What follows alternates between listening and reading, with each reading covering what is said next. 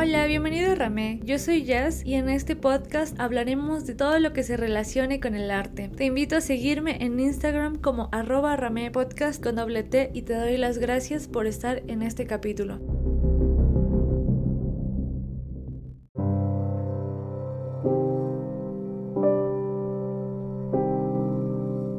Hola, ¿qué tal? Bienvenidos a un nuevo capítulo de Rame Podcast. Antes de empezar el capítulo, quiero dar las gracias a Angie Melaza porque siempre está compartiendo en sus historias que está escuchando este podcast. Muchas gracias. También a Rafael Soto, a Astrid Yaret, a Desierto Amor, a José en árabe, a Jimena Dauta, a Alice Rodríguez, a Liwa Primera de México y a Anaí Rodríguez por escuchar mis capítulos constantemente y pues les mando un saludo. Espero que les guste y vamos a empezar. En este capítulo vamos a hablar de mi experiencia en una escuela de artes. Había hecho una encuesta de Instagram hace unos días. Por problemas técnicos no pude subir el capítulo el día que era, que casi siempre lo subo entre sábado y domingo. Anchor estaba fallando. Y bueno, vamos a empezar a hablar. Vamos a hablar de mi experiencia en la escuela desde dos puntos de vista desde lo que más me gusta, lo que he aprendido y lo que probablemente yo diría que es una desventaja. si tú quieres estudiar artes, lo estás considerando y estás escuchando esto, te puedo decir que probablemente es una buena decisión, que consideres entrar a una universidad, si quieres estudiar algo más, solamente no dejes de estudiar. Esa es mi única recomendación. Tú sigue, tú puedes, sea lo que sea que vayas a estudiar, tú sigue porque bueno, si sabías que en México cada 3 de 10 personas estudian la universidad si puedes, si tienes la oportunidad de estudiar la universidad. Les voy a contar como desde el primer año hasta donde estoy. Estoy en el séptimo semestre. Voy a intentar no hacerlo tan largo. Yo entré al primer año. Esto es algo que probablemente vas a ver. Hay gente buena, eso sí. Hay gente que sabe, que estuvo en otras universidades, que viene de preparatorias en donde llevaron artes o algo parecido. Y también hay gente que dibujaban como en sus tiempos libres o sabían algunas cosas o hacían escultura en sus tiempos libres, que es la mayoría. O sea, muy rara vez te vas a encontrar a alguien que haya estudiado esta carrera antes y haya desertado y la haya vuelto a tomar, porque hubo compañeros en mi salón, pero solamente eran dos que habían pasado por esta situación. Poca gente que viene de preparatorias que sean especializadas o que llevaran artes como muy específicamente. Entonces la mayoría que tú vas a encontrar o vas a conocer que lo hace como solamente como un hobby y decide tomarlo ahora sí como una carrera, como una profesión. Yo estaba entre esas personas que lo hacía como un hobby, que le gustaba y recuerdo que cuando empecé ya la carrera formalmente los primeros días, igual sabes que es como no conoces a nadie, todo es nuevo para ti, pero bueno, con los días te vas acostumbrando. Y a mí algo que me gusta de mi carrera es que es el 80% práctica y el 20% teoría. En lo que pasó aquí fue que el primer año solamente llevé historia del arte, de ahí mis demás materias no recuerdo completamente todas. Las que más recuerdo son grabado, pintura, dibujo, escultura, materiales. En materiales recuerdo que hacíamos nuestros materiales de dibujo o de pintura. Recuerdo haber hecho watch, óleo, acrílico, las imprimaturas, también entelar los bastidores, hacer las imprimaturas para cada uno. Bueno, de eso trata materiales, de eso trata materiales. Y, pero bueno, eso fue el primer año. El primer año fue como de adaptación, entender qué pasa. De primero a séptimo que ahorita estoy, esas son las materias más básicas que llevo, que es escultura, dibujo, pintura y de ahí van variando. Por ejemplo, ahorita estoy llevando didáctica, psicología, tecnología y otra vez como lo común que es pintura, dibujo, escultura y conforme vas avanzando ya se vuelve como profesional. El primer y segundo año solamente llevas pintura, dibujo, escultura y grabado, pero como les digo, dependiendo del grado en el que vas pues van cambiando tus materias que son teóricas. Las prácticas casi siempre quedan iguales, no aprendes siempre lo mismo, sino que por ejemplo en dibujo el primer año yo haciendo modelos tridimensionales que tenían los maestros de Unicel. Pasaba lo mismo en pintura y en grabado estuve grabando con madera. En el segundo año estuve haciendo ya cuerpo humano en todas las áreas y en grabado estuve haciendo en el tercer año que fue antes de que empezara la pandemia estuve haciendo en esta ocasión el tercer año en el que yo estaba o sea el, el quinto semestre antes de que empezara la pandemia yo tenía un maestro diferente de escultura. Estuvimos haciendo vaciados de resina cristal. En grabado estuvimos haciendo serigrafía. En pintura ya empezamos con modelos en vivo, los tonos de la piel. Y en dibujo igual, muy parecido. Empezamos a ver como las proporciones, anatomía, el nombre de todos los huesos que tenemos, también los del cráneo, cómo se llaman, las proporciones. Y creo que para mí eso fue de lo más complicado que tuve, porque recuerdo que era un maestro muy exigente en cuanto a anatomía, que fuera lo más proporcionado que pudiéramos. Era muy exigente en cuanto a los dibujos, porque teníamos que dibujar bueno, cada uno de estos huesos que tenemos y ponerles el nombre. Pero bueno, recuerdo que eso me sirvió mucho para entender como la anatomía y la anatomía es algo muy importante dentro del dibujo para poder dibujar más proporcionadamente el cuerpo humano. Y bueno, así pasó este, hasta ahorita que estoy en el séptimo semestre. Lamentablemente ya estoy en línea por la pandemia. Y bueno, ahorita estoy en el penúltimo año. Las ventajas son que pues es el 80% práctica, 20% teoría. Y eso es una ventaja muy muy grande porque entonces la mayoría del tiempo estás trabajando, estás pintando. Em, y a mí me gustaba mucho porque cambiábamos de salones y las cosas pues no eran siempre como sentado, escribiendo y así. Como siempre en todas las universidades, no puedo decir que todos los maestros eran buenísimos porque también hay maestros que a veces eran medio barcos. Sí, les digo, hay maestros que probablemente pues te van a dejar un trabajo para todo el mes, no dan clases y cosas así. Pero bueno, esto es algo muy común y que pasa en todas las universidades. Si tú entras a una universidad, pues probablemente esto va a pasar, te vas a encontrar con estas situaciones de que tal vez tus maestros a veces no son lo que tú esperabas, que la materia te gusta, pero el maestro no le enseña bien. Y pues esto pasa en todos los niveles académicos, no solamente en la universidad.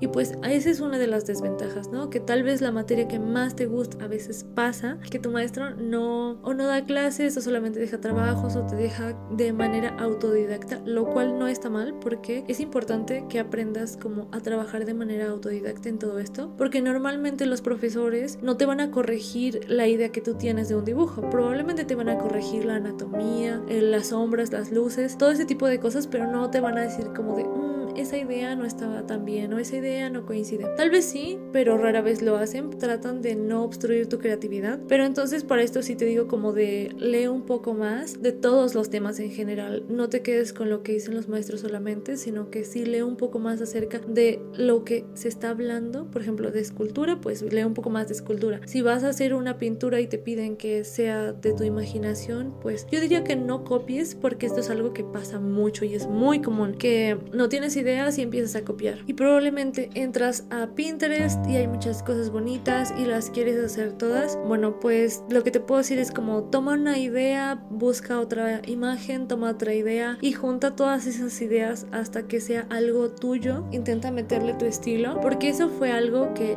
yo hacía desde primero y después empecé a ver que pues no era la mejor idea porque tú no puedes monetizar em, tu trabajo, porque entonces tienes que darle los créditos a alguien más, que no digo que esté mal si lo quieres hacer en algún momento te gusta mucho, pero siempre recuerdo dar los créditos de quien tomaste la imagen, pero lo mejor es que puedas hacerlo como desde tu perspectiva, que lo hagas desde tu imaginación, pero lo mejor es que no copies, que busques tus ideas propias, que veas qué hay alrededor de ti y que leas mucho. Por ejemplo, si te gusta la fantasía, pues lee mucho de fantasía, eso te va a ayudar a tener más imaginación. Trata de dibujar de presenciales, o sea, de las cosas físicas, más que de lo digital. Si lo digital te puede dar un poco más de idea, pero pero tener las cosas en físico pues las puedes voltear, puedes ver cómo se ven desde arriba y en muchas perspectivas de desventajas. Bueno, a veces puede que en tu universidad no haya todos los materiales que necesitas, es un poco cara, si necesitas como pensarlo un poco y ver como cuál sería tu plan para poder entrar a esta carrera porque es un poco costosa y a veces los maestros piden las cosas para el día siguiente o para la semana siguiente y es un poco complicado cuando por ejemplo te estás pagando la carrera tú solo porque entre papeles, gurbias, tintas y todo lo que tienes que comprar para trabajar, pues son cosas que la universidad no te proporciona. Normalmente pues lo que te va a proporcionar son los tornos, los tórculos, los pulpos para serigrafía, todas las herramientas o a veces casi todas las herramientas que tú necesitas para hacer